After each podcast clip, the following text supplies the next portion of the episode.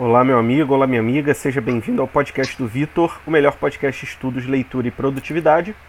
Hoje estamos em mais um episódio do podcast do Vitor História, com os nossos historiadores, o João e o Quinha. E hoje o Quinha vai trazer uma grande aula né, para o nosso podcast sobre os conflitos da Ucrânia e da Rússia, é, bases históricas, né, coisas é, relacionadas à sociedade, à política que levaram a esse conflito. É, eu não sei se a gente chegou a falar, mas assim, a gente até cogitou falar disso no hype e trazer notícias, mas assim, é, é um pouco perigoso, a gente pode acabar divulgando alguma notícia falsa, falar alguma imprecisão e depois disso aí fica para a posteridade. Mas acho que mostrando, né, desse jeito, uma coisa ali mais histórica mesmo, acho que a qualidade tende a ficar melhor. E não vou me estender muito mais não, se você puder, é, curte, compartilha, né? É, manda para alguém que tem interesse nesse assunto. Saiba que se você conferir o episódio no YouTube, vai ter uma palestrinha aí de PowerPoint. E se você tiver no, no Spotify e nas outras plataformas, vai dar para você entender, mas assim, se você quiser esse apoio visual, vai ser benéfico para você. Então vou passar minha palavra aí pro Quinha, ele vai ter a carta branca aí dele para falar como quiser. E aí, Kim, até saber, é, você prefere que a gente vá interrompendo e perguntando, né, se tiver dúvida. Exatamente, como sempre, porque senão acaba que vocês podem esquecer as dúvidas e também é questão de até de contribuir, sabe? Na hora vocês podem saber alguma coisa, podem adicionar. Então é, se tiver algum comentário, pode interromper na hora que eu acho melhor. Show. Beleza, Kim, vai lá que eu vou fechar meu microfone e você já pode começar aí quando quiser. É, tem o meu irmão aqui também, né, para apresentar ele depois. Ah, sim, sim. É, detalhe, né, estamos nós três aqui. O João também vai dar a sua participação, né? Todos aqui vamos é, participar do episódio. E mais o Kian vai começar, né? Depois o João vai dar a contribuição e a gente ah, vai começar. Eu esqueceu de mim porque eu sou burro.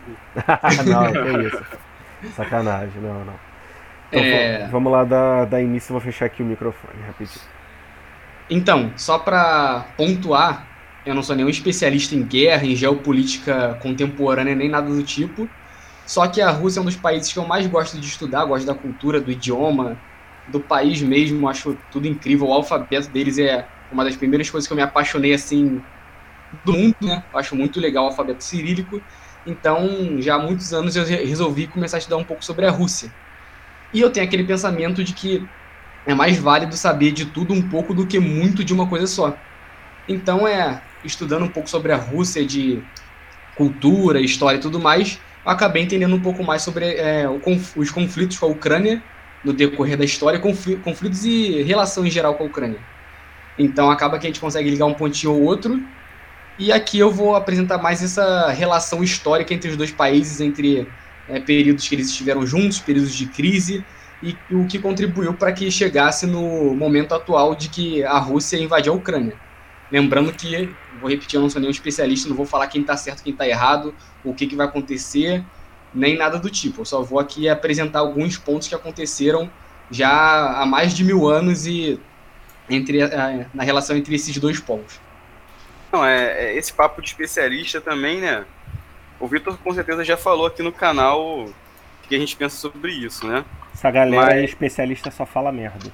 É, isso aí. Mas assim, pode ter certeza que o que vai ser falado aqui hoje é muito mais do que você vai ver em qualquer canal, Globo, Globo News, Band News, CNN, etc., que só tem animal. Mas se você quiser realmente saber muito sobre isso, procura o Flávio Morgan Stern, que ele, ele de verdade sabe, né?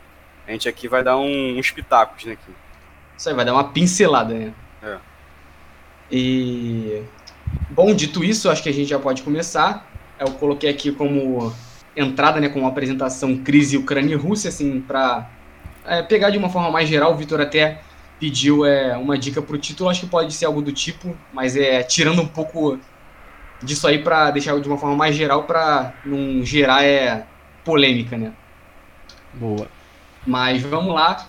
Primeiro, né, como diz o próprio Flávio Morgenstern, para a gente entender algo que está acontecendo hoje, a gente tem que voltar lá para a Grécia Antiga ou para o Antigo Testamento.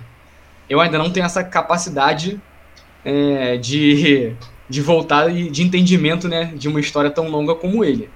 mas nesse caso aqui da Rússia e Ucrânia, a gente vai voltar lá para o século IX, que era quando a Rússia estava tendo sua origem, né? A origem do, do povo russo, como eles se identificam hoje, o território e tudo mais. E nessa época, a Rússia ainda era conhecida como Rússia de Kiev ou Rus Kievana, tem alguns nomes né, que são dados para aquele território, que era composto por uma confederação de tribos eslavas e que acabaram originando a Rússia, que a gente conhece hoje. É, só rapidinho. Quem estiver ouvindo a gente, tenha em mente desde o início que a Ucrânia se tornou um país em 1991. Foi reconhecida a independência da Ucrânia em 1991. Então, é, tenham isso em mente, né, desde aquela época até 1991. Só isso já vai te dar um, um, uma visão totalmente diferente sobre esse conflito. Mas Exatamente. aí, no caso, o povo russo se, se gerou ali perto, então, da atual Ucrânia, e não tanto mais para o Oriente. Sim, sim. A, o povo russo, ele. É, tanto que mais para o Oriente, eles são mais asiáticos, é, tem, acho que tem muita mistura com mongóis, tem os povos tártaros, tem os povos. É, acho que são esquimós também que tem lá, então é, cara, é muito diferente. Tem povo como se fosse indígena lá para o Oriente da Rússia para a Sibéria. Então é é, eu não posso afirmar isso categoricamente, mas eu acredito que o povo russo, assim, o, entre aspas, o original, é esse mais próximo da Europa, que seria o de Moscou, de São Petersburgo, é, os povos ali mais próximos da Ucrânia e tudo mais. Os eslavos são dessa região. Ah, Porque. No oriente da, da, Rússia, não vejo o povo como eslavo, entende? Uhum. É, os eslavos do norte, né? Porque quem quiser saber mais sobre os eslavos do sul, veja o nosso episódio sobre a Guerra da Iugoslávia. Exatamente. Boa. E, e ainda tem os eslavos né, da Europa Central, que são os tchecos e os eslovacos. Então tem vários eslovacos aí né, né, na Europa. Então, essa confederação de tribos é, eslavas, né, que são originárias lá do norte da Europa, do, foram os vikings que chegaram na Rússia. Acho que tem até um pouco disso né, na, série dos, na série Vikings. Tem, a última temporada é, se passa grande parte na Rússia, né? E a capital da Rússia é em no Império Russo russo. Onde é que é? É, a capital do Império Russo é em Kiev, né? Ah, então, sim, é. é, exatamente, é onde eu vou chegar aqui. Hum. É, que ainda não era, não era o Império Russo, por isso que eu fiquei meio, meio confuso. É, eram alguns reinos, né? Isso aí, eram, eram essas tribos, né? Que formavam é, várias federações, né? Uma confederação é uma junção de federações. Cada uma delas tinha um príncipe, um duque, um rei, algo do tipo. E eles meio que se juntavam, apesar de também é, terem tretas entre eles próprios, eles se juntavam para para lutar contra um inimigo mais forte, um inimigo comum. Por exemplo, o Império Mongol, que a gente fez o vídeo aqui também e que você não vai achar em lugar nenhum mais no, no YouTube, pelo menos em português. Cara, é um dos vídeos mais assistidos do canal, acho que tá no top 10. Sério? Eu acho que Pô, sim. pensei que devia ter tipo 10 views. É. Não. Cara, é porque não tem concorrência, né? Só a gente fala dessa porra. Nesse nível então, de detalhes, né? Pelo menos. Mas vai lá. Exatamente. É, então, é, o Império Mongol, por exemplo, foi um dos inimigos desse, dessa confederação da Rússia de Kiev. É, a Rússia de Kiev teve sua existência entre os séculos 9 e 13. Ela compreendia também a porção ocidental da atual Rússia, da Bielorrússia, né, é, compreendia ali por quase inteira a Bielorrússia, e a Ucrânia, assim também como Polônia e outros países ali, tipo Lituânia, que eu não coloquei aqui porque senão vai ficar muita enrolação. E Kiev, que é a atual capital da Ucrânia, era a sede, era o principal principado dentre todos os principados da, da Rússia, entre aspas, daquela época. Então, a gente já vê ali uma coisa estranha, né? Que Kiev era a capital e hoje em dia Kiev é outro, em outro país, a capital da Rússia hoje em dia é Moscou, então acho que ali seria o ponto inicial, talvez ali dessa, dessa relação entre, dois, entre os dois países. É, em um segundo momento, quando o, o, Você mudou de slide? Mudei, mudei. Ih, aqui não, não foi não, hein? Ué. Aqui, aqui não ah, tá é, nem... foi, foi, foi, foi. É, só que aqui tá tipo ainda com a tela do PowerPoint, não tá na apresentação, não. Isso. É, eu botei na... Ah, então deixa assim mesmo, né? Dá não, pra é... entender, né? É, tá aqui, Império Russo, um dos maiores impérios em extensão. É isso, isso aí. aí. Né? Tá, beleza, é, vai lá. É pra ter isso aí. Tá. Então, é, com a queda, vamos dizer assim, da Rússia de Kiev, né, com a invasão dos mongóis, teve um período ali de dominação dos mongóis, a Horda Dourada, é, que dominava essa área. Só, só teve a expulsão dos mongóis pelo Ivan Terrível, né, esse nome é famoso, foi o primeiro czar da Rússia, quando ele conseguiu expulsar os mongóis, ele conseguiu unificar essa galera e formar o, uh, o início do Império Russo. Então, o Império Russo foi um dos maiores impérios em extensão territorial já existente, em extensão de terra contínua, né, que dizem, porque, por exemplo, o Reino Unido foi teve um império gigante, mas era na Austrália, nos Estados Unidos, Canadá, era tinha um oceano que separava o império. A Rússia não, era um império gigantesco, completamente é, é qual eu posso dizer, uníssono não, era um só, né? Era uma unidade só territorial. E e a Ucrânia, né, o país que a gente vê hoje, é, teve seu território partilhado dentro do Império Russo. Na verdade, ele foi partilhado entre o Império Russo e entre o, a Polônia, que na época eu não lembro muito bem o que, que era, mas era a porção oriental da Ucrânia que a gente conhece hoje. Fazia parte da Rússia, desse império, e a porção ocidental fazia parte da Polônia. Era mais é, ali para a Europa e tudo mais. É, o Império Russo ele teve a existência dele até o século XX, né, com a Revolução Russa de 17, ele acabou conhecendo seu fim. O czar Nicolau Romanov foi deposto do poder. Os bolcheviques tomaram é, tomaram o poder e dentre as promessas dos, dos bolcheviques na Revolução Russa tinham três principais é, três falas principais, vamos colocar assim, que era pão, paz e terra porque a Rússia vivia ali grande crise já. Ela entrou na primeira, ela entrou na primeira guerra mundial. Então, galera, a gente teve um probleminha técnico aqui, mas eu vou é, recapitular. Então, em 17 houve a Revolução Russa, né, famosíssima, quando os bolcheviques tomaram o poder. Mas desde antes de 17 a Rússia já estava sofrendo com inúmeras crises é, econômicas, crise de escassez de alimento e também crise por parte dos camponeses é, exigirem uma reforma agrária. É, e os bolcheviques, quando eles tomaram o poder, eles ganharam muito da sua popularidade com, esse, com essas três promessas de pão, paz e terra para a população. Pão porque eles não tinham que comer, nem os soldados que estavam no, no fronte oriental da Primeira Guerra estavam morrendo de fome, não tinham roupa, não tinham alimento, nem, nem munição para combater mais. Paz porque a maioria do povo russo queria sair da guerra e terra por essa parte dos camponeses que exigiam a reforma agrária. Quando os bolcheviques tomaram o poder em novembro de 17, eles assinaram o Tratado de Brest-Litovsk, que foi um tratado com a Alemanha, é, o Tratado de Paz, né, quase uma, uma, uma rendição né, da Rússia, foi um armistício, mas acabou que a Rússia cedeu muito para a Alemanha para poder sair da guerra, e com isso, entre essas, essas sessões, essas sessões, acho que está certo, né? É, a Alemanha a, a, a Ucrânia foi formada. Assim como a Letônia, Estônia, Lituânia, Bielorrússia, vários outros países foram formados ali em territórios que faziam parte do Império Russo. E a Ucrânia foi formada ali naquela época já como República Socialista Soviética da Ucrânia, com certa independência, mas era governada por um soviete, assim como a União Soviética. Tudo certo até aqui? Uhum. Sim, sim. Beleza. Então, a Ucrânia é, soviética teve já ali problemas que eu vou falar um pouco mais para frente, como o Holodomor, que a gente, se eu não me engano, foi, o Adriel pediu aqui no seu canal, né, Vitor, para falar um pouco disso, ele um documentário que a gente assistiu. Sim, eu separei aqui o slide sobre isso, Boa. mas eu vou adiantar um pouquinho aqui o tempo para falar sobre a Crimeia, que foi cedida à Ucrânia em 1954. A Crimeia, aquela península ali que faz fronteira com a Ucrânia, era da Rússia, né? A gente viu nos anos, nos anos recentes aí que teve muita polêmica, foi talvez o, o início aí é, dessa crise da Rússia e Ucrânia mais recente. Mas em 54 os russos transferiram para a Ucrânia a península da Crimeia. E, por fim, a parte ocidental da Ucrânia ainda faria parte da Polônia, mesmo nessa época da Ucrânia soviética. É, eu tenho até um mapa aqui, na verdade teria que pesquisar de novo, mas é um mapa que mostra muito bem é, o desenvolvimento do território ucraniano através dos anos. Mas é depois mais para frente, se vocês quiserem, aí se vocês acharem interessante, eu posso abrir.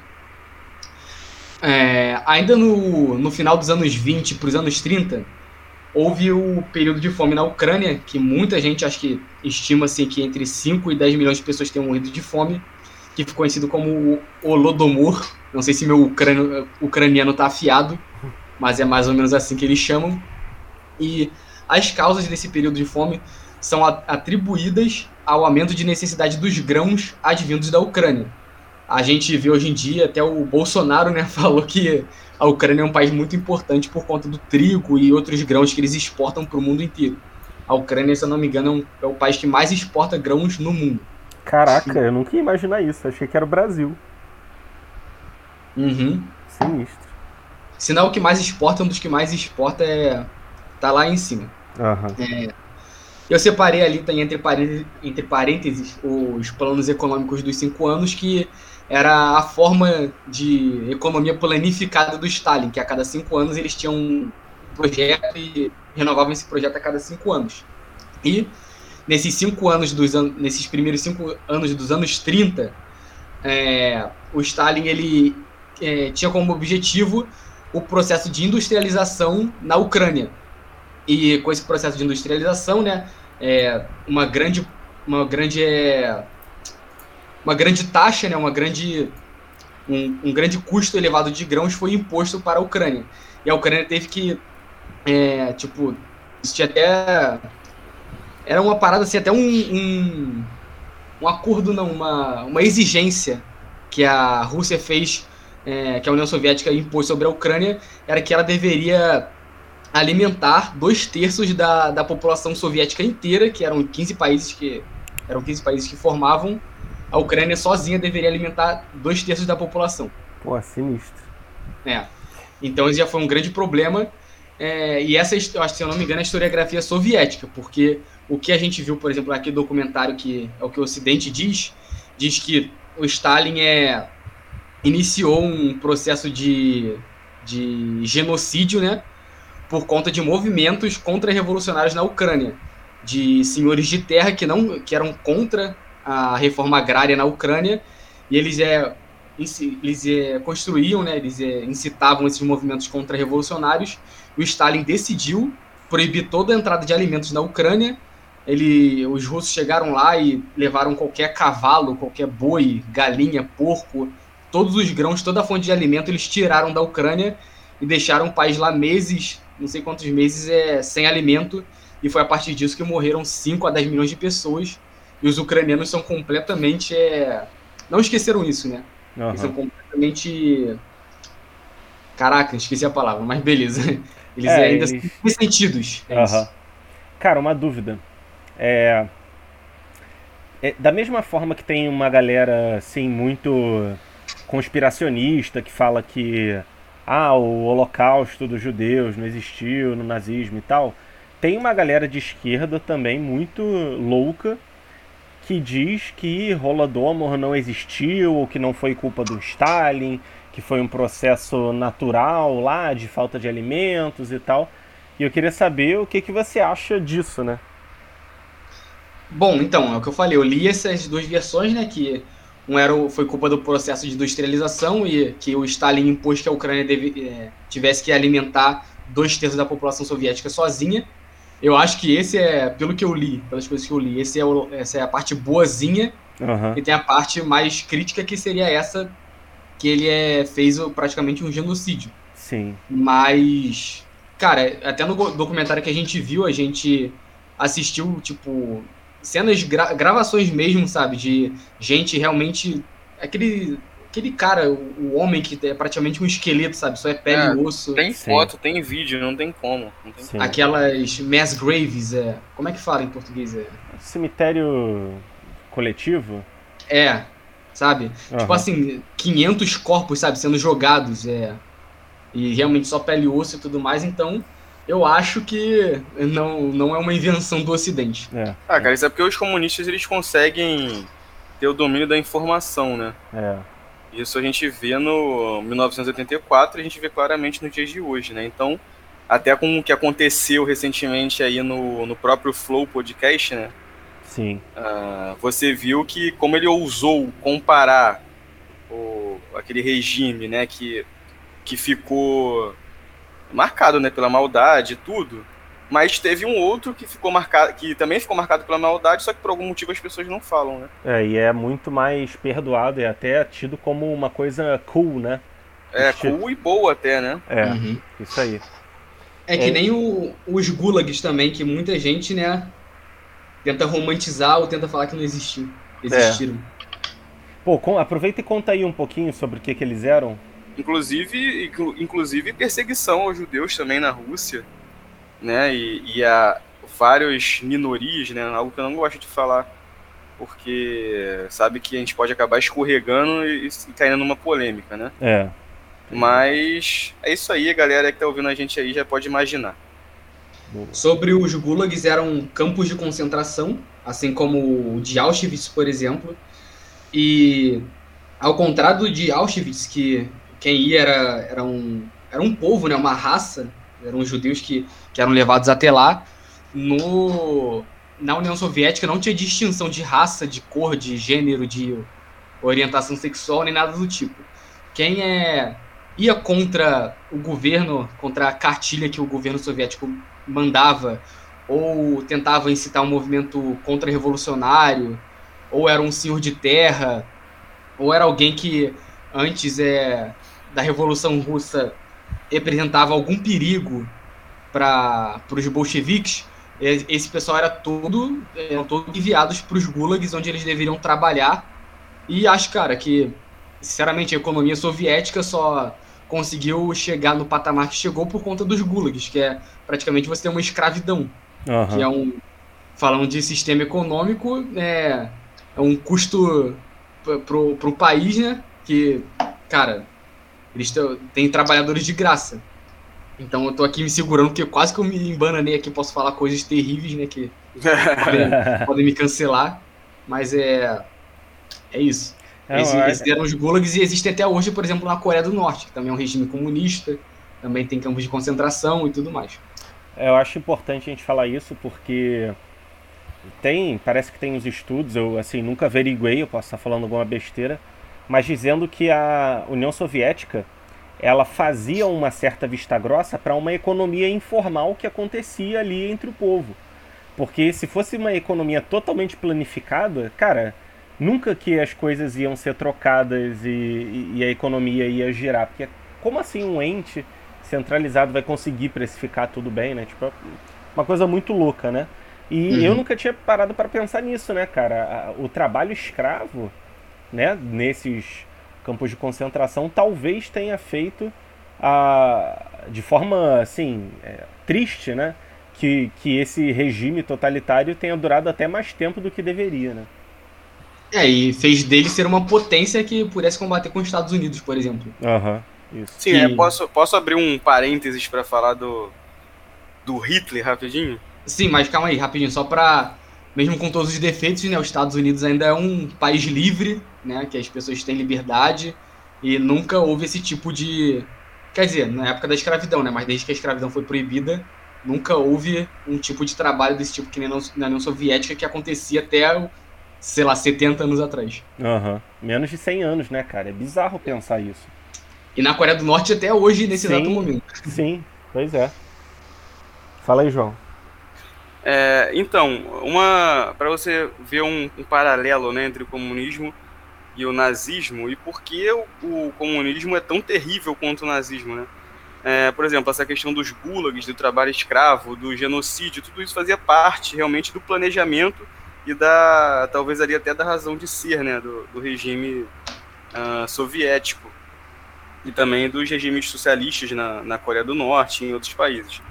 Enquanto que no nazismo, né, é, aconteceu o Holocausto e, e, o extermínio dos judeus, etc. Porém, uh, não foi algo que, como posso dizer, foi planejado assim, ah, vamos usar os judeus no, nos campos de concentração e vamos usar o trabalho deles de forma escrava para poder sustentar a nossa economia, né? Não foi assim, na verdade, uh, eles queriam expulsar os judeus da Alemanha e, e não conseguiram, né? Então eles meio que ficaram sem ter o que fazer com os judeus. E essa foi a solução que eles chegaram, né? Mandar para o campo de concentração e depois para o extermínio. Mas eu acho que já na, já na União Soviética, diferentemente, não. Eles já, tipo assim, já vamos fazer isso, entendeu? Uhum. Já era algo pré-meditado, sabe qual é? Uhum. Então, só para vamos, vamos dar uma explicação para não ser cancelado, né? Se o nazismo já era péssimo, o comunismo nesse sentido foi mais péssimo ainda, né? Só para é, deixar não, claro que a gente está tem... falando que os dois foram ruins, né, galera? É, é, os dois são terríveis, né? Duas bosta, duas, duas, duas coisas de esquerdista maluco, é poder totalitário, liberdade zero, então são duas bostas. Não tô defendendo nada não, pelo amor de Deus. Boa, boa. Senão é. aí o meu canal é, leva strike antes mesmo de ser desmonetizado. Inclusive, eu li num livro, se não me engano, foi Os Russos, é, que os, os, os soldados que foram capturados na Segunda Guerra Mundial, é, quando eles retornaram para a Rússia, eles foram enviados para os gulags é, sob penalidade de, de traição à pátria, porque eles foram pegos, eles foram que eles se renderam, sabe? Alguns se renderam, coisas do tipo. Uhum. Então, é, em vez de voltarem como heróis, né? Porque, cara, um cara, para mim, só dele aceitar ir pra guerra, ele já é herói. É mesmo. E mesmo, mesmo ele se rendendo, o que for, é, na volta ele, ele tem que ir pro Gulag, é sacanagem. Né? Verdade. Mas, vamos seguir aqui. É... Então, a gente viu aqui, né, o, o Holodomor, que foi talvez ali o primeiro não posso falar o primeiro, porque eu não tenho certeza se teve alguma coisa muito antes disso, mas o primeiro grande evento entre russos e de conflito, né, entre russos e ucranianos, certo? Boa. Um detalhe, é, eu cheguei a ler em algum momento que esse episódio de Holodomor, né, não sei se eu falei certo, mas que ele é considerado como uma tragédia contra os direitos humanos por pelo menos oito, eu acho, entidades internacionais. Então, assim, aquele estudante de sociologia do segundo período diz que não, né? Mas até essas organizações, né, é, dizem que sim. Então, não tem como argumentar, né? É, e outra coisa que eu esqueci é que tem dois livros bons, que eu não li, mas eu sei que são bons, acho que até o Flávio já indicou, que é o Arquipélago Gulag, acho que é esse o nome. É um nome grande, mas eu lembro dessa parte e o Holodomor, esse eu até abri aqui, o Holocausto Esquecido, ou seja, até no título é fala isso que a gente estava conversando agora.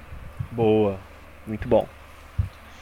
Uh, vamos adiantar aqui agora lá pro início do, dos anos 90, com a dissolução da União Soviética, né, aquele período de crise dos anos 80, chegou num período que ficou completamente insustentável, e com a, a queda da União do, das Repúblicas Socialistas Soviéticas, a Ucrânia é, finalmente ganhou sua independência, assim como vários outros países, tipo Letônia, Estônia, Bielorrússia, aqueles Cazaquistão, Tajiquistão, Kirguistão, enfim, todos esses países se tornaram países soberanos independentes, é, sem ter nenhuma ligação com a, com a Rússia. E, ao mesmo tempo que a União Soviética acabou, o Pacto de Varsóvia, né, que seria como se fosse a OTAN ao contrário, a OTAN que é o acordo do dos países do Atlântico Norte, Organização de Tratado do Atlântico Norte, algo assim, que foi criado nesse esse esse grupo foi criado como forma de combater a influência da, da União Soviética na Europa. Então são os países da Europa Central, é, mais os Estados Unidos e Canadá, e o Pacto de Varsóvia era a União Soviética e mais aqueles países ali comunistas, tipo Hungria, Albânia, Romênia, que não faziam parte da União Soviética, mas estavam ali sobre, sobre influência soviética. Então, com o fim do Pacto de Varsóvia, esses países que eu acabei de citar, Hungria, Romênia e Albânia, começaram a se aproximar com o Ocidente. E vários países que viviam sob a influência soviética entraram para a OTAN. Então você já vê aí o iníciozinho dessa, desse, desses comentários que a gente vê, tá vendo atualmente, sobre a Rússia ter medo do, de perder influência, da OTAN tá chegando cada vez mais perto, pegando os países que eram da zona de influência russa. Então, já nos anos é, início dos anos 2000, esses países já estavam indo para o outro lado, certo? Certo. É, já vamos adiantar mais um, alguns anos para 2013, final de 2013, início de 2014, quando ocorreu a Euromaidan, que foram foi uma série de protestos que ocorreram em Kiev, numa praça que se chamava Maidan, e esses protestos visavam a entrada da, da Ucrânia na, na União Europeia. E isso aconteceu esses protestos aconteceram porque o presidente Viktor Yanukovych ele tinha sido eleito com a promessa de que aproximaria a Ucrânia da, da União Europeia. Só que quando as negociações já estavam em estágio avançado, ele ia se reunir com, a, com os membros da União Europeia, uma reunião importante, talvez até para selar esse acordo da entrada da Ucrânia, ele simplesmente deu para trás e falou que é, não era o momento ideal para a Ucrânia entrar lá, porque gerariam crises econômicas e tudo mais. E ele, em vez de se aproximar da União Europeia como ele havia prometido na campanha dele, ele virou, ele se aproximou dos russos, que era tudo que é, os ucranianos, pelo menos os ucranianos do Ocidente, a gente vai entender isso daqui a pouco, é, mais queriam. É, só que esses protestos que é, se originaram de forma pacífica. Eu odeio esse, esse termo protestos pacíficos, hum. mas é, não tem um termo melhor. Eles é, acabaram ganhando mais força por conta da brutalidade da, da polícia e até do exército, que começaram a, a, a bater nas pessoas para tentar dispersá-las e também é, bater, houveram até mortes ali naquela praça, só que em vez do, do protesto e do movimento ser dispersado, ele ganhou cada vez mais força e teve cada vez mais gente de todo o país, né, da, da Ucrânia inteira, indo para Kiev e ficando nessa praça. E cara, tem um documentário que se chama Inverno de Fogo, tem no Netflix. Então, se você assistir, você vai entender o que aconteceu. É uma gravação desses eventos. É, inclusive, até em primeira pessoa, tem um cara que, que grava e explica o que está acontecendo. E só um segundo que eu vou beber água. Tá. É, esse documentário é muito emocionante, cara, muito emocionante. Eu, quando eu vi, né, já tem muitos anos, não lembro se eu vi nessa época aí, 2014, 2015, sei lá, quando saiu, e me fez até, por conta da emoção, ter um pensamento que hoje eu não tenho mais sobre essa guerra na Ucrânia, né. Eu vou esperar alguém terminar para falar um pouco sobre isso. Boa. Então, quer falar alguma coisa aí, Vitor? Não, falei boa, só. ah, tá. Beleza. É...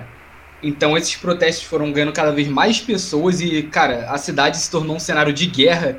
Era aquele cenário assim de fogo, sabe? Quando o céu fica vermelho o pessoal todo na rua e, e cara, viu o exército aí batendo as pessoas e eles começaram a levantar barricada em volta da praça. Chegaram médicos, eles formaram tendas, parecia até um acampamento de guerra, sabe? Uhum. Então, é, cara, foi uma loucura. Eles ficaram lá, é, não, foi, não foi que nem esses protestos que tem no Brasil, que vai num domingo de manhã e fica até de tarde é, falando um montão de baboseira, não, é, e ouvindo samba, funk e tudo, e tudo isso. Uhum. Eles ficaram, cara, de novembro até fevereiro, o pessoal não saiu da praça e ficou lá protestando. E eles é, lutavam com a polícia, lutavam com o exército, tinha gente que morria, apanhava e tudo, tudo isso. Até que chegou em um momento, né, em fevereiro de 2014, que já estava no, no ápice da, da crise, e os manifestantes, eu lembro que até no documentário eles tinham um palco onde os líderes aí desse, desse movimento eles falavam, e o cara chegou, pegou o microfone e falou que se o presidente Yanukovych não renunciasse, eles iam pegar em armas e iam matar ele. Aí na mesma noite o presidente renunciou e foi Caraca, pra Rússia. Caraca, sinistro. Sim. E tipo, foi a galera toda, sei lá, 100 mil pessoas, 200 mil pessoas, é, marchando até o, o prédio lá da, da presidência, sabe, em Kiev. Uhum.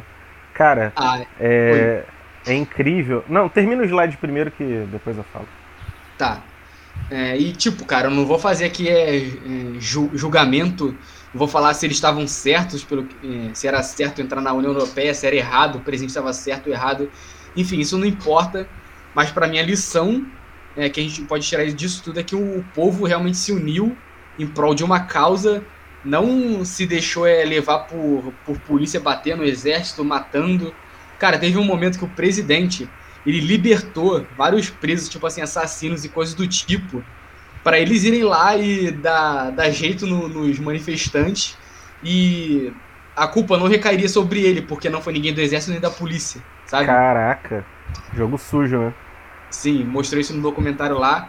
Então é o que importa para mim né, nessa nesse episódio aí é que o povo realmente lutou até o fim por uma causa e conseguiu vencer, cara. Eu não imaginaria que é, eles conseguiriam fazer com que o presidente renunciasse. Então isso para mim foi, foi realmente muito muito bonito até. É uma coisa, cara, a gente sempre pensa tipo na história, né? como um negócio assim, ah, tem nos livros e fatos assim, mas cara, isso foi assim, não tem nem 10 anos, cara. Assim, eu lembro que, sei lá, em 2013 eu já estava trabalhando eu, e, tipo, eu não fazia ideia de tudo isso, né?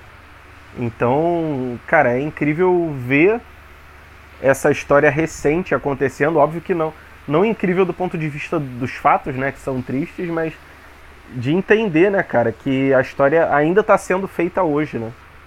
Não, mas é, cara, falando isso, falando nisso, outra coisa que me dá até raiva, né? E eu não sei se isso é burrice, se isso é o famoso eurocentrismo, se é a mídia, sei lá, né? Por exemplo, todo mundo escandalizado com, com essa guerra, times de futebol aí pelo mundo, ai, paz no, no mundo, né? Aquela, aquela baboseira, ah, vamos excluir a Rússia dos jogos de videogame, sabe qual é? Uhum. E etc, etc. Só que, caraca, o Oriente Médio tá em guerra desde sempre, nunca acabou a guerra lá. Teve recentemente uma, uma guerra no Cazaquistão, né, Kim? Teve uma guerra entre a, Rússia e a Geórgia também recentemente, em que nunca falou nada. Agora, como tem o, o presidente da, da Ucrânia, de certa forma, é um. Assim, tá sendo um queridinho, fazem isso tudo. E é claro que eu não estou dizendo que, ah, não, pô, uma guerra a gente não deve dar atenção. Não, estou falando que, pô, você não pode escolher dar atenção. Se você está se preocupado com a paz mundial, você não escolhe com o que se preocupar, né? Você deve estar preocupado com todos os países, com todas as guerras, com todos os atos violentos, né? Então, não consigo entender, tá? É. é estranho, né, pensar por que, que esse evento teve tanta cobertura, né, da, da, da televisão. Qual o interesse eu acho, por trás assim, é disso, é porque, né? Eu acho que é porque vai tá afetando ali diretamente, né, os grandes países da Europa. A Ucrânia é o maior país da Europa em, territorialmente, né, se eu não me engano. Uhum. E, e é isso, é, é mais famoso. Eu acho que é só por isso, é? Uhum. Só que isso me incomoda, né? Por exemplo, nenhum time de futebol nunca fez uma manifestação sobre a guerra lá em, Israel, que é, nunca acabou. Sabe qual é? Desde que Israel é, é, é um Estado soberano, ele está em guerra né? Por exemplo, e outros aqui que nem eu sei, a África, por exemplo, vários e vários países em, guerra, em guerras civis, ninguém nunca falou nada. E aí, sabe? Você está preocupado com a paz mundial ou você está preocupado em dar uma lacradinha? Uhum. É? Sim, é sim. aquilo, né? Boa, isso aí. Rapidinho, antes de continuar essa, esse, é, esse PowerPoint aqui, essa página, eu quero colocar uma imagem de um mapa que eu acho que vai ser muito válido. Beleza. Então vou parar aqui rapidinho, vou. Olha só, a guerra entre a Rússia e a Geórgia foi em 2008, cara. É bem recente, né? Entendeu? Só que como, pô, ah, a Geórgia é um país pequenininho ali, é, ninguém nem liga, dane-se. Pô, mas lá na, na Geórgia tem pessoas também, cara. Uhum. e pessoas negligenciadas, né?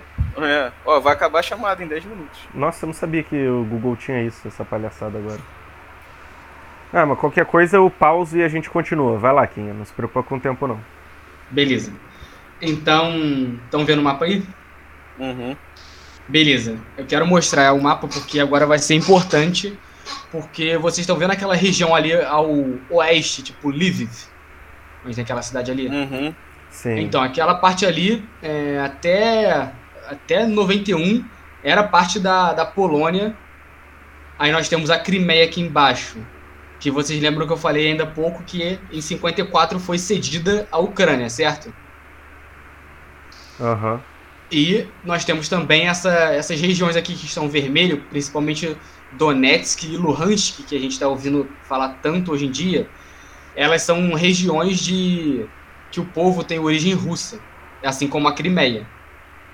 É, então agora eu vou voltar aqui, foi só para situar todo mundo ali mais geograficamente. Crimeia está ao sul, essa península aqui no Mar Negro, Luhansk e Donetsk, duas cidades muito importantes, grandes, que estão a leste próximas à Rússia.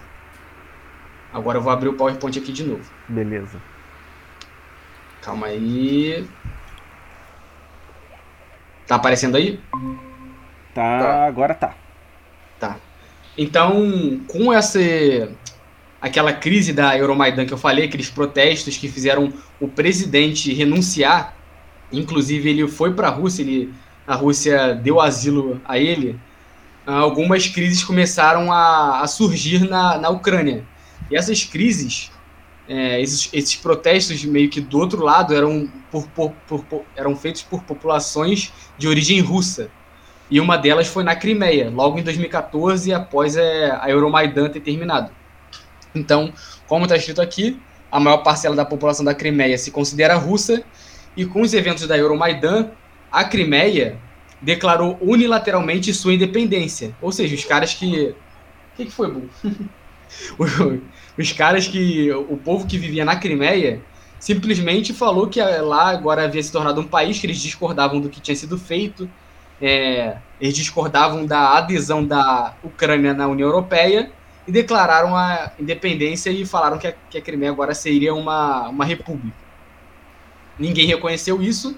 A Crimeia até hoje, né, desde 2014 até hoje, é uma região ali que ninguém sabe muito bem o que falar, se é da Rússia, se é da Ucrânia, mas na prática é da Rússia. Então, retomando aqui, pessoal, é, com os eventos da Euromaidan, a Crimeia declarou unilateralmente sua independência. Mas os países né, do mundo não reconheceram a independência. E até hoje a Crimeia é um. É meio complicado né, dizer de quem que é, se é da Ucrânia se é da Rússia. Mas o que houve é que em 2018, quando a Copa do Mundo foi na Rússia, a Rússia colocou uma sede, um estádio na Crimeia, na cidade de Sevastopol, e houveram jogos, né, partidas da Copa do Mundo lá. Então acontece que na prática a Crimeia é da Rússia. É, tanto é que eu acho que os ucranianos nem é, tem, é, nem podem ir para a Crimeia. Só uhum. os russos têm passagem atualmente. Também, né, é, nessa época que a Crimeia estava declarando a, a, independência, houve um referendo é, que o referendo perguntava se pessoal era a favor da Crimeia continuar sendo é, parte da Ucrânia ou se era a favor de anexação da Rússia e a maioria esmagadora foi a favor da anexação da Rússia e atualmente o que eu coloquei aqui a Crimeia é dominada pela Rússia, mas não possui reconhecimento internacional. Então a Crimeia, que é essa região que a gente já ouviu falar bastante, você a gente consegue ver ali a origem dessa dessa treta, né, desse problema. Boa. Cara, interessante isso da Copa, né? Porque esses eventos esportivos, eles sempre têm um fundo político, querendo ou não. É o tal do soft power, né? É, boa. Maneiro esse termo aí. boa, vai lá, e... vai lá. Falei ao mesmo, ao mesmo tempo que aconteceu isso na Crimeia, essa crise, aconteceu no leste da Ucrânia, naquela região que eu mostrei de Donetsk e Luhansk, que são as regiões agora que também estava em alta nas últimas semanas. Hum. E a mesma coisa que aconteceu foi que essa parte oriental da Ucrânia é, também tinha grande, também tinha, não tem grande população russa. O pessoal ali é pró-Rússia, né? Não quer adesão da, da Ucrânia à União Europeia, não quer adesão da Ucrânia na OTAN e sim uma aproximação com o governo russo. E ainda como reação à Euromaidan, protestos surgiram no leste da Ucrânia, nessas duas cidades principalmente. É, só que lá chegaram a ter conflitos armados nessas duas regiões e inclusive também tem um time, o Shakhtar Donetsk, que desde 2014, quando houve essa crise, eles é, não jogam mais no estádio deles, porque teve até um, um ataque com uma bomba lá, se não me engano. Sei que teve um, problema assim grave. E o Shakhtar, que é dessa cidade, ele, por exemplo, joga lá em Kiev já há quase 10 anos. Agora não joga por conta da guerra. Mas eles estavam jogando a mais de, sei lá, 300 quilômetros da, da cidade deles. Por conta dessa, dessa crise. E recentemente, né, sei lá, três semanas atrás, duas semanas, essas duas regiões de Donetsk e Luhansk proclamaram a independência, na verdade, proclamaram a independência em abril de 2014 mas recentemente o Putin reconheceu a independência dessas duas regiões, que são a, República Popular de Donetsk e de Luhansk. Uhum. Até lembra como é que era na, na época da União Soviética, esse nome. Aí, no caso, e... ele reconheceu como autônomas e não, não anexou, no caso. Isso aí, isso aí. Reconheceu como repúblicas autônomas dentro da Ucrânia, uhum, sabe? Uhum. Mas não como parte da Rússia. E logo quando ele reconheceu é, essas duas essas duas republiquitas, vamos colocar assim, a Rússia invadiu a Ucrânia, que foi o que aconteceu há, há semanas atrás. ele invadiu a Ucrânia sobre, sobre com, com afirmações de que o povo dessas regiões, tanto da Crimeia quanto de Luhansk e, e Donetsk, sofriam é, com perseguições do, do povo e do governo ucraniano. Que é a mesma coisa que a gente viu lá no quando a gente gravou sobre a Iugoslávia. Exatamente a mesma coisa. Né? E também o Putin afirma que essa tentativa do governo ucraniano de se tornar um membro da OTAN é uma ameaça pro, é uma ameaça à soberania russa e que a Rússia se sente, vamos dizer, fragilizada com todos esses países é, que eram da região de influência da União Soviética e influência russa indo para o lado do Ocidente. Então, segundo a Rússia, eles, eles, eles afirmam que pode ser que alguma hora a Ucrânia venha a invadir a, a Rússia com é, esse pretexto de que agora, como é um país, da, um país membro da OTAN, eles têm essa, esse poder de invadir a Rússia. Entende? Hum, entendi. Então é mais ou menos isso que está rolando. Agora a Rússia invadiu a, a Ucrânia e o que a gente está vendo agora na guerra é que a Rússia pede como como cessar-fogo, né, por parte da Ucrânia, que a Ucrânia se desarme por inteiro e a Ucrânia é, deixe qualquer plano de entrar para qualquer bloco, seja a OTAN ou a União Europeia, de lado. Então, a, basicamente, parece que a Rússia quer, quer criar ali na Ucrânia um, um estado fantoche, né? um estado que seja ali uma, uma, uma extensão da Rússia. Uhum. Mas é isso. Esse, esse foi o meu, meu parecer aqui no podcast do Vitor. Pô, eu fiquei com uma dúvida. É, e aí eu não sei se eu acabei perdendo alguma parte, sei lá, que eu não consegui entender, talvez. Mas assim, é, logo no início o João falou que a Ucrânia ela teve a independência em 91, né? Sim. Mas é, na União Soviética você falou que o Stalin, né, o governo determinou que a região da Ucrânia ia gerar os grãos lá pro para dois terços do Império é, Soviético. Então, meio, meio que ela já tinha, já existia como entidade autônoma, digamos assim. É, gente, é porque eram, eram várias repúblicas unidas, né? Como se fosse lá, por exemplo, se você lembra do, do podcast que a gente gravou na Yugoslávia, né? Não, não, é, sim, ca... eu, eu entendo que a União Soviética tinha outros, outros, outras regiões, né, que anexou, beleza. Mas, uhum. tipo, antes da União Soviética, então ela já existia como um país diferente, uma região diferente. Antes da União Soviética? Não, não, tipo assim, é que na Europa tem muito isso. Por exemplo, a Polônia só virou um país em 40, 45 não, em 19 quando terminou a Primeira Guerra Mundial. Uhum. Só que o, o, povo polonês, o idioma polonês, a cultura polonesa já existia. Uhum. O, o, que eles não tinham era só o território chamado Polônia, uma, um país soberano. Uhum. Ah, então Entende? Tinha, é a mesma coisa a Ucrânia. Tinha tipo um, já uma cultura, uma tradição ucraniana, só não tinha um país com o nome Ucrânia, digamos assim. Isso aí, isso ah. aí. Já ah. existia, lá na época do Império Russo, já existia, já existiam todos esses países. Por exemplo, Finlândia. Já existia o, o idioma finlandês que é completamente diferente do russo. Uhum. Só que a Finlândia não existia como um país soberano e fazia parte do, do Império Russo, entende? Ah, sim. A Finlândia era parte da União Soviética?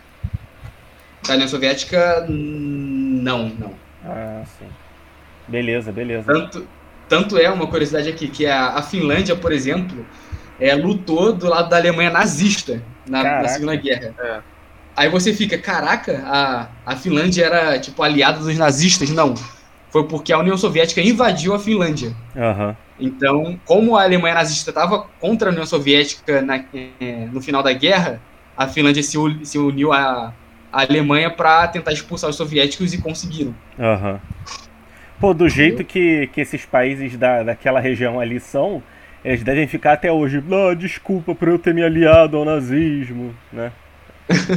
Não, eu acho que ninguém fala, joga para debaixo do tapete, né? Ah, e, tá. e, inclusive, sobre essa questão da Finlândia, no início da guerra, o Putin fez ameaças à Finlândia, né? Hum. É, é, inclusive, a Finlândia e a e a Romênia, se eu não me engano, Finlândia e Romênia, Finlândia e Polônia, na verdade, são os países que mais estão ajudando a Ucrânia. E acredito que sejam porque eles já estiveram sob o jugo, né, da União Soviética, Rússia barra União Soviética. Então acho que eles, como eles sabem como a banda toca, eles estão é, querendo evitar isso ao máximo e estão ajudando a Ucrânia para que isso não possa se expandir chegar até a, as, as fronteiras deles. Boa. Falando em Finlândia, é... galera, recomendo aí, tem um artista finlandês que eu estou ouvindo bastante, que é o Ragnar Zolberg. É um cara aí muito bom, só um assunto aí abrindo uns parênteses. Pô, pensei, que era, o, pensei que era o Rim, tá muito escroto mesmo. Não. Ah, o Rim é finlandês? É. Boa. E também tem o Pain of Salvation, que é norueguês. Esses países aí tem. Tem o The Rasmus, que é finlandês. Pô, a banda boa. finlandesa, Finlândia em música é muito bom, cara. Boa, boa, isso aí. Vamos, é... lá, vamos lá. Ah, o que eu queria falar é que tava até vendo um podcast do Flávio comentando sobre esse conceito de, de estados-nação, né? Tipo, o que é um estado, o que é uma nação? Por exemplo, hoje a Ucrânia é um estado, né? Mas não, é difícil você falar você definir o que, é um povo, o que, que é uma nação, né? É, inclusive, eles estavam dizendo nesse podcast, vai ter no Brasil Paralelo, que a forma mais fácil de você uh, definir o que é um povo é através da língua, né? Porque o povo se identifica através da língua e também traz elementos culturais, né? A forma de pensar, a cosmovisão, etc. Né? Hum. Tudo através da língua. Porém, se você for pegar a Ucrânia, na Ucrânia tem russos, né? Então, isso até me incomoda é, assim, tem russos ucranianos, tem russos russos, assim como na questão lá da Iugoslávia, né? Aqui. Isso. É, então me incomoda muitas vezes falar assim, o povo ucraniano é contra a Rússia, sabe? Porque não é. Tem ucranianos russos e tem ucranianos a favor da, da, da Rússia e contra a entrada da, da Ucrânia na, na OTAN, né? Então, é, muitas vezes a mídia faz parecer que a Ucrânia está 100% unida contra a Rússia, né? É, mas não é bem assim, né? Inclusive, teve esses, esses, essas regiões da Ucrânia que se decidiram recentemente. Acho que é essa a palavra, né? Decidir. Acho que sim. Inclusive, na Euromaidan, que foi aquele, aquela série de protestos lá na, em 2014 que eu falei, tipo assim, o documentário e quando você vai ler sobre, tudo também te leva a crer que era a maioria esmagadora da população ucraniana era a favor da entrada é, da Ucrânia na União Europeia. Só que conforme eu fui lendo, é, até para preparar esse, essa, essa apresentação, eu vi que era bem dividido a, a população sobre a, sobre a opinião da população sobre a, adesão da Ucrânia ou não na União Europeia. Era questão tipo de 53 a 47, 50 a 50, porque a me parece que a população russa, né, que se identifica como russa na Ucrânia é bem bem forte não é uma pequena parcela. Tem os ucranianos nacionalistas que eu acho que sempre vão ser a favor dessa, dessas pautas, mas também tem os ucranianos que têm opiniões variadas. Vai ter o ucraniano normal que vai ser a favor, vai ser contra, e, e o ucraniano. Também tem o ucraniano húngaro, eu acabei de descobrir isso, que tem é, na fronteira com a Hungria também é, falam húngaro nessa região. Então, cara, é uma loucura, né? Mais um país da Europa que, que tem essa, essas questões aí. É. Cara, talvez a melhor analogia que a gente possa fazer aqui no Brasil deve ser o Rio Grande do Sul, né? Que tem uma galera que ainda tem aquele espírito mesmo de considerar que o Rio Grande do Sul é um, uma coisa diferente do resto do Brasil. Aí de repente lá mais para baixo tem uma galera mais quase do Uruguai, né? E aí ao mesmo tempo tem uma galera que não, não, a gente é brasileiro mesmo. Mas eu ah, mas ainda assim eu acho que é, é, algo muito muito soft aqui no Brasil, entendeu? É, tipo assim, uma até, analogia, né? É, até tem um pouco disso, até por conta da guerra lá do, dos farrapos, né? Mas eu acho que até os próprios gaúchos, assim, eles. Acho que os que falam isso deve ter um ou outro, né, que realmente pensa assim, mas de grande parte até meio que na zoeira, sabe? Aham. Uhum. Boa, boa, vamos lá. É, não, não, já matei alguma minha dúvida. Aí? Ah, ah é, o João tem tem alguma coisa aí mais para falar, alguma dúvida? Ah, que eu ia falar e até te perguntar se eu posso falar um pouco da parte política, né? É, eu acho que é uma boa. Até porque, né, pessoal, é... Pô, vocês aí que estão ouvindo até agora, ouviram, sei lá, uma hora, acho que vão ter a maturidade de discernir, né, essa parte política e não ficar tendo torcida, né? Então acho que agora é um é. bom momento para falar sobre isso. É assim, no primeiro ponto, né, eu queria destacar que eu eu não tenho lado nessa guerra, dificilmente é, deve-se ter lados em guerra, né, porque uh, todo mundo tem suas razões e é um, um cenário muito complexo para um simples mortal entender, né? envolve pô, séculos aí de história, como quem falou, vem desde lá de trás. É, envolve muita coisa que a gente não sabe. Hoje em dia, então, muita fake news, né? Muita desinformação. Então, pô, eu acho meio escroto o cara ter a pretensão de falar quem tá certo e quem tá errado, né? Então, o que eu vou falar aqui não é quem tá certo e nem quem tá errado. Mas indo para a parte política e fazendo uma analogia para ficar bem claro, essa guerra aí é tipo uma guerra do PC do B contra o PSOL, né? Uhum. é, a esquerda true, a esquerda raiz, né? O, o, comunismo que quer tomar a liberdade dos outros e etc. E a esquerda progressista que está preocupada com em obrigar as pessoas a, a, a, não sair de casa, a defender a su, supostas, hum, como posso dizer, supostas minorias, né, que eles criam lá e tal, para poder ficar bem na mídia. Então, é, é, o Putin de um lado, né, o Zelensky também, que eu até comecei a achar estranho. Eu comecei a achar estranho que a mídia estava defendendo muito ele, né?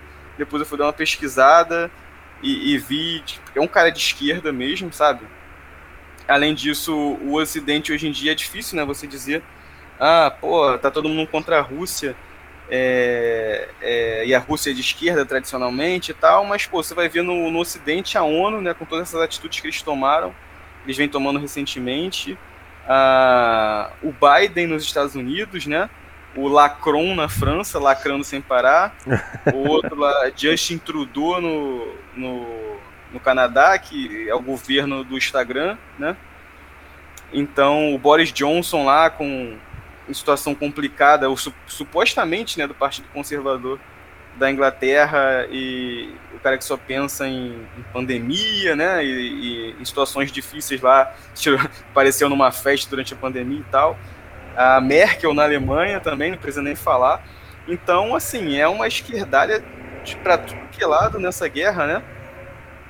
E, e o Kim até diz, né, que tipo assim, um argumento da Rússia é de que esse progressismo né, ocidental que está tomando conta de tudo hoje iria acabar aos poucos tomando conta da Ucrânia.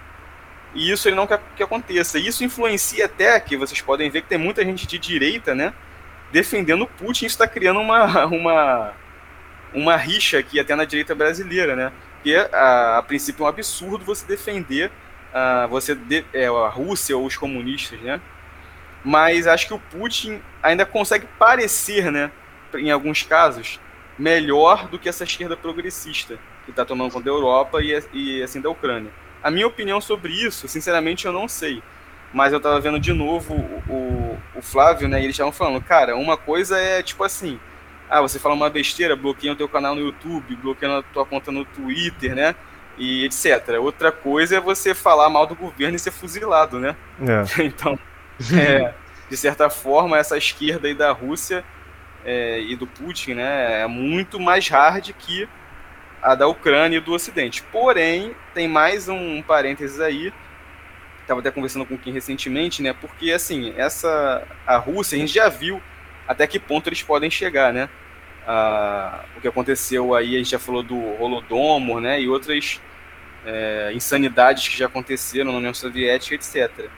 E essa, esse progressismo, né, essa, essa tomada da liberdade de expressão que está acontecendo no Ocidente, eu acho que a gente está num processo inicial ainda, né? Então, quem sabe daqui a 20 anos a gente já, já não vai estar numa situação parecida, né? Ah, se você falar tal coisa, você não vai ser só mais cancelado, você vai ser preso e quem sabe até morto. Uhum. A gente não sabe, né? Então, é. assim, é preocupante dos dois lados, sabe? É por isso que fica muito ainda mais difícil você dizer quem tá certo e quem tá errado, sei lá, maluco, entendeu? Uma parada meio assustadora. É tipo um conflito entre uma esquerda mais old school, mais. Eu diria até nacionalista, não sei se é a palavra certa, contra essa esquerda mais globalista, né? Mais assim, é, que age mais por debaixo dos panos. É, mais ou menos isso, né? É. Agora, isso é preocupante, né, cara? O que, vai acontecer com o mundo, sabe? É. Não sei, cara. É estranho, né? Porque a gente pensa, pô, em algum momento a galera não vai aceitar mais isso, mas tá aceitando e tá aceitando e tá aceitando, né? Eu acho até que o, o que o Olavo fala é, é muito verdade, né? Que o, o progresso ali do, do capitalismo e do conforto e do bem-estar contribui muito para uma certa passividade das pessoas, né? Ah, pô, Isso. tô vendo meu Netflix, eu tô no meu arzinho condicionado. Pô, o governo, é. ah, se eu falar isso aqui na internet, pô, não vai dar bom. Ah, mas é só não falar, entendeu? Então isso, meio que uma cara, coisa alimenta a outra, né? Falei, o que a gente vê nas, nas histórias, né? É, por exemplo, uh, não, não necessariamente uma história de ficção, né? Um filme onde tem um governo que é tirano, né? Uhum. Geralmente as pessoas estão de alguma forma tentando lutar e so, lutar contra esse governo e sobreviver, né? tentando manter sua liberdade e, de, e, futuramente derrubar o governo, né? Agora uhum. o que a gente vê aqui, cara, é que muitas vezes o governo não, nem se mete nessas questões, são as próprias pessoas que estão tirando a liberdade uma das outras, né? Sim, sim. Não, então, então até cara, o melhor livro de distopia é o Admirável Mundo Novo, na minha opinião. Justamente por isso. As próprias pessoas não querem sair daquele estado. Então eu acho que assim, é. Cara, quem tá ouvindo até aqui, se quer entender, de certa forma, né, como o mundo hoje existe e, e como as pessoas se comportam hoje em dia, cara, veja, quer dizer, leia, né? O Admirável Mundo Novo, que vai ter, vai ter. Você vai ter muito mais clareza depois disso. É, esse eu ainda não li, mas eu li o 1984. Né? É. Mas é parecido, né? Imagina. Ah, cara, eu acho Admirável Mundo Novo muito melhor. Porque realmente nem os principais eles querem sair daquele mundo, entendeu? Uhum. É bem interessante. Cara, vale a pena a gente fazer depois, sei lá, a gente. Tipo, nós três lermos e discutirmos depois, alguma coisa assim. Uhum. Cara, eu sempre gosto de usar exemplos absurdos para poder ilustrar situações absurdas, né? É, porque, tipo assim, hoje a gente tem as pessoas que defendem né, esse tipo de atitude de acabar com a vida da pessoa porque ela falou alguma coisa, né? Tem as pessoas que não ligam, que eu acho que é a grande maioria, e tem as pessoas que meio que tentam de alguma forma lutar contra isso, né? Que eu acho que é tipo a gente. É. E as pessoas é... que não é. ligam, na verdade, elas, elas meio que, tipo, não ligam e seguem a manada, né? Que é a galera isso, vocal, né? Tipo... E, e, seguem a cartilha, né? É, isso aí. Só que, cara, hoje em dia a gente sabe, né? Ah, não pode falar de tal coisa, não pode falar do, do, da situação A, da situação B, da situação C. E assim, de certa forma dá para viver de boa sem tocar nesses assuntos, como a gente tá fazendo aqui no podcast, né? Uhum. Mas e se amanhã falarem, ah, como já falaram, você não pode mais sair na rua, você não pode mais usar, sei lá, camisa preta, você não pode mais entrar na internet, você não pode mais ver Netflix. Sabe? Eu acho que é uma corda que eles estão esticando aos poucos, ninguém está percebendo, entendeu? Mas eu não, não, duvido que algum, desse, algum absurdo desse tipo possa acontecer, entendeu? Uhum. É, cara. É... Acho que só o tempo dirá. Eu acho que, cara, vai ter algum momento em que o povo não vai aguentar mais. E, mas assim, cara, eu não sei, porque, por exemplo, é, para quem ainda não, não tem a contextualização, aqui no Rio de Janeiro liberaram tudo sem máscara, né? Você pode fazer tudo sem máscara ir para os lugares.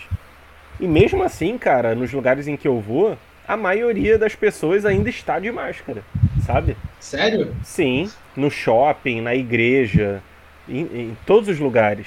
E, inclusive, por exemplo, alguns lugares podem meio que pedir que você use máscara ainda, tipo vamos supor, um prédio comercial, aí tem um médico dentro. No escritório desse médico, né? No consultório, você. Pode ser que o médico queira que você só entre usando máscara. E tem isso, hoje eu fui no oftalmologista e tinha que ter máscara, mesmo tendo a lei que não podia ter máscara, sabe? Então, uhum. cara, é, quer dizer, não que não podia, né? Mas que não era obrigatório, mas parece que tinha um decreto lá que os lugares meio que obrigavam, né? é, poderiam obrigar as pessoas de, em determinadas circunstâncias. Então, cara, é, eu fico pensando, as pessoas não ligam mais para a própria liberdade, sabe? Cada vez elas é, ligam é. mais para um suposto bem-estar, né? Que nem bem-estar é, e cada uhum. vez mais abdicam da liberdade. E, cara, você pegando, voltando aqui para o conflito Rússia e Ucrânia, né? Pô, a Rússia ela invade a Ucrânia sobre o, sob o pretexto de defender a liberdade dos, dos ucranianos, da, uhum. das pessoas, entendeu? Uhum. Então, tipo assim, ah, eu taco bomba na tua cabeça, eu mato criança, mato mulher, mato inocentes, mas eu tô te defendendo, Entendeu? Aham. Uhum. É tipo uma milícia mesmo. É, é tipo isso, cara. É. Então. É, hoje em dia, né, com, com uma máscara de bondade, se faz qualquer coisa, né? Até uma guerra, entendeu? É isso aí. Inclusive, é, a gente vê isso aqui no Ocidente, não, pelo menos no Brasil, não com guerra, mas com restrições graves, né? Como a gente vê em, em relação a tudo isso, né? De pandemia. Eu acho que, assim, nessa altura do campeonato, assim, beleza, a gente sabe que tem vírus, que tem algumas medidas que a gente pode fazer, mas, cara, muito governador, muito prefeito abusou da autoridade e tá aí queimado hoje em dia, né? Não consegue, é. não vai conseguir nem um cargo de vereador em Axingonhonha, né? Então, então assim, é, é, isso, né, cara? Assim, por um lado, eu vejo uma galera meio que acordando, né? Até no carnaval aqui no Rio, que a galera do Fique em Casa saiu adoidado, né? E ficou, não, porque o pobre também pode ir pro carnaval. Pô, tá bom, mas não podia, sei lá, não podia ir pra igreja, não podia ir pra academia, mas pro carnaval pode, né? Então. Não, pra igreja é. não pode de jeito nenhum. É, pois é. Acho a pior coisa que se pode fazer hoje em dia. Pois é, isso aí, cara. Então a gente vê que existe, até mesmo na, nas, digamos assim, nos detalhes, né? É, de, dessas proibições, a gente vê que existe uma, uma pegada ideológica, sabe? Uhum. Existe uma pegada ideológica. E, e, acho que assim, aqui no Rio, cara, só liberaram mesmo a máscara agora porque viram que, pô, não deu para conter ninguém no carnaval e vai ficar mal para mim. Eu continuar falando isso quando teve maior carnavalzão em todos os lugares do Rio, né? Enfim, uhum. cara, é fogo. É, a, a gente talvez até esteja indo para um outro tema, mas, cara, é complicado, né? É complicado. É. Mas é isso, tem, vocês têm mais algum comentário aí a fazer, alguma coisa importante? Acho que já foi tudo, né, aqui. É, acho que foi tudo. Já falei pra caraca, deixei essa parte agora para vocês. boa, boa. Galera, é... eu não sei se no meu, no meu blog tem algum texto de história. O único que eu consigo lembrar agora é o... a resenha do livro Os Japoneses, do João. Então, se eu não tiver nenhum material agora assim mais relacionado com esse assunto, eu vou botar essa resenha do livro Japoneses. E assim, para você mesmo, se puder me dar uma moral, clicar ali, nem que seja para dar uma visualização. E claro, né, se você chegou aqui, dá daquele curtir, comenta se você estiver no YouTube. É, eu sempre gosto, eu sempre respondo todos os comentários, né, porque eu recebo tão poucos, então eu fico feliz, né, quando alguém comenta. Então, galera, vamos interagir aí, vamos conversar. Eu acho que assim, a, o pessoal que ouve esse podcast, inclusive, especialmente, né, quem ouve até o final, mesmo se discordar, vai conseguir trocar uma ideia boa sobre o assunto. Então estou esperando vocês ali no YouTube, no, no blog mesmo, na seção dos comentários, para a gente conversar. Valeu, galera. Até o próximo episódio. A gente vai se falando. Tchau, até mais. Valeu. Valeu, pessoal. Peraí.